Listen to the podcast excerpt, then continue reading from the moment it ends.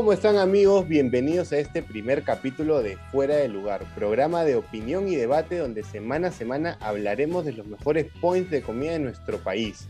Mi nombre es Franco Arteaga, el moderador de esta semana, y hoy hablaremos de un plato típico de la gastronomía peruana, el pollo la brasa, específicamente de las mejores pollerías de Lima, ya que tan solo en nuestra capital podemos encontrar más de 8.000 establecimientos, sí, 8.000 establecimientos donde podemos disfrutar de un delicioso pollo a la brasa. Hemos elaborado un ranking basándonos en opiniones, premios y experiencias propias. Así que arrancamos con nuestro top 7. Querida Seidi, ¿a quién tenemos en el puesto 7? En el puesto número 7 se encuentra Gran Parrillada Timbo, ubicada en el corazón de Pueblo Libre, fundada en 1974. Aquí puedes disfrutar no solo pollo a la brasa, también de carnes asadas y otros platos a la carta. Uy, tuve la oportunidad de conocer ese restaurante hace unos años y me llamó la atención que tenía un sistema para cocinar los pollos bastante raro que está a la vista de todos, así que si tienen la oportunidad de ir, van a ver de lo que estoy hablando y van a decir, no, este no es un loco. Así que seguimos con el puesto 6, Lucero. En el puesto 6 tenemos Don Tito, pollería de Lima nacida por la década de los 80 y es un símbolo culinario del distrito de San Borja. Don Tito cada año apuesta por innovar en su carta y recetas. Es verdad que este restaurante es emblema de San Borja y para muchos es la mejor pollería, pero nosotros consideramos que hay algunas que están más arriba en el ranking. Por ejemplo, ¿cuál sigue, Dani? Claro, en el puesto 5 tenemos a La Panca. Es una pollería moderna que en poco tiempo ha aprendido a cómo conquistar a los peruanos con el sabor de sus pollos a la brasa y sus anticuchos. Claro, La Panca, ahí si vas fijo tienes que pedir pollo a la brasa y anticuchos que son espectaculares. Y en el puesto 4, Nash, ¿a quién tenemos? En el puesto 4 tenemos a Las Canastas. Es una pollería originaria del distrito de San Martín de Porres y sus pollos a la brasa tienen ese sabor criollo acompañados con unas cremas naturales preparadas con ingredientes peruanos. Mira, no sabía que Las Canastas era de San Martín de Porres, que ahí había nacido, porque ahora tienen locales por todo Lima, creo. Yo creo que quien pone una pollería luego se empieza a ser millonario porque abren locales por todos lados y las salsas son infaltables, pues no. Entramos a la recta final.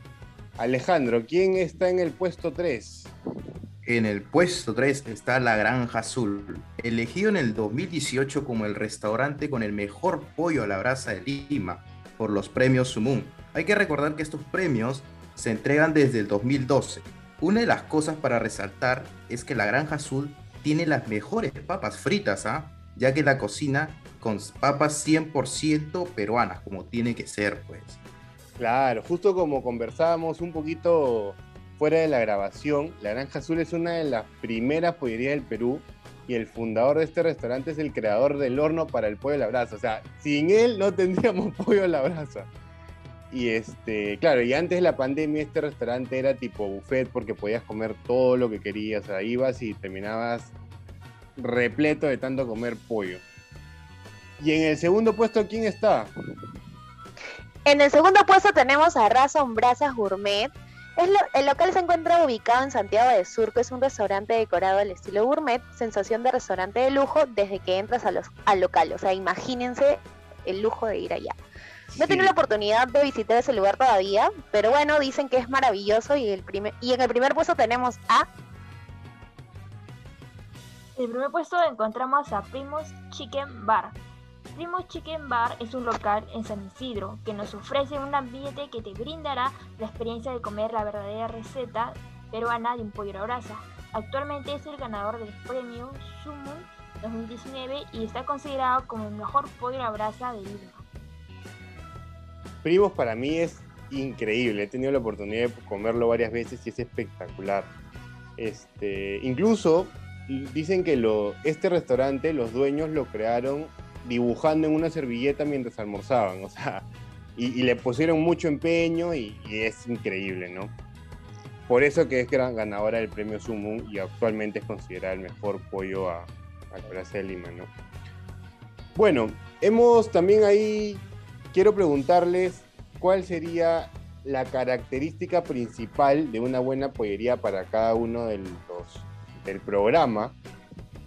Y quiero arrancar contigo nuevamente, Saidi. Y, y para ti, ¿qué es eso que no debe faltar en una buena pollería?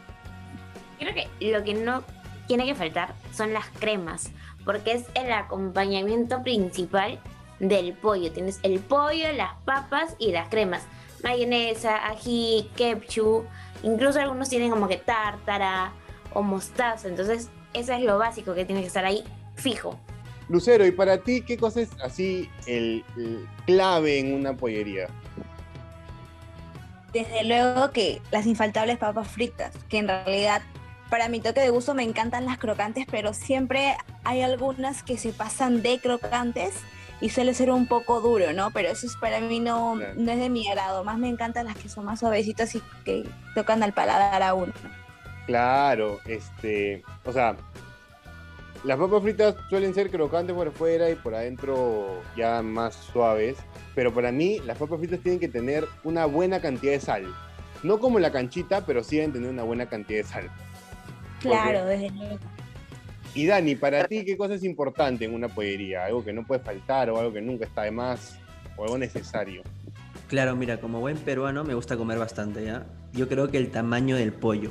Hay pollerías que sirven el pollo, la verdad, parece paloma, sinceramente. Y es a mi gusto, en lo personal, me gusta que sea un pollito grande, ¿no? Que pueda Claro. disfrutarlo, ¿no? Claro, Sobre porque en familia, de repente a veces uno sale del trabajo, tiene hambre a veces solo y bueno, quiere comer bien. Amigo Nash, ¿y para ti qué cosa es importante en, en el pollito a la brasa? Bueno, para mí, eh, aparte de la mayonesa, el pellejo. El pellejo es la parte donde, donde se concentra la mayoría del sabor del pollo, donde puedes Claro. saber si la pollería tiene una buena sazón. Eh, yo creo, bueno, en lo personal es lo que dejo al último, al último para disfrutarlo más. Claro, o sea, tiene, el pellejito tiene que ser crocante. Si, si no está crocante, hay dos cosas. O es mala pollería o es un pollo recalentado. A ver, y seguimos con Alejandro. Para ti, Alejandro, ¿qué, qué es lo más importante en una pollería? Bueno, yo lo que primera, cuando yo entro a una pollería, tengo que ver el local. Que sea amplio, espacioso, iluminado, con detalles que podría ya, cuando yo entre, entrar justamente una pollería, ¿no? Animales, ver animales, Claro. que sea algo innovador, ¿no? Porque me aburre lo, lo- lo que yo siempre veo en pollería. ¿no? Tradicional, yo- claro. Claro, lo tradicional. Y ahora más que nunca en la pandemia, debemos buscar que sea amplio, espacioso, con, si es posible con terraza, al aire libre, en donde no se concentre tanto esta enfermedad, ¿no? Marta, y para ti, justo que estábamos hablando, ¿qué cosa es importante en, en una pollería o algo que para ti es infaltable en una pollería? Mira, no es que sea fitness, pero yo creo que el pollito a la brasa sí o sí tiene que venir acompañada de su ensalada. Y am, querida Dayana, ¿qué es lo más importante que puede haber en una pollería para ti? Yo creo que es muy importante para acompañar el pollo las bebidas, ¿no? Por ejemplo, este, lo común es que tomen gaseosas, ¿no? Y también puede ser por ahí su, su chicha, su limonada, ¿no? Incluso yo una vez estaba ya tan cansada de la gaseosa, tipo me cayó pesado, que una vez este, cuando llevamos el pollo a brasa a, a la casa, tipo este, había sobrado del día anterior este maracuyá y yo me lo tomé con maracuyá y pasó bien riquísimo. Bueno amigos, ha sido muy interesante esta conversación. Ya saben, las personas que nos van a escuchar ya saben a qué pollería deben ir, ya saben que deben tener tal vez algo de cuidado con las ensaladas. Las personas que tal vez quieren poner una pollería ya saben qué cosa es muy importante y qué cosa no debe faltar en una pollería para, desde nuestro punto de vista. Así que bueno, eso ha sido todo por hoy. Gracias por escucharnos y ya saben cuáles son las mejores pollerías de Lima y hasta la próxima semana.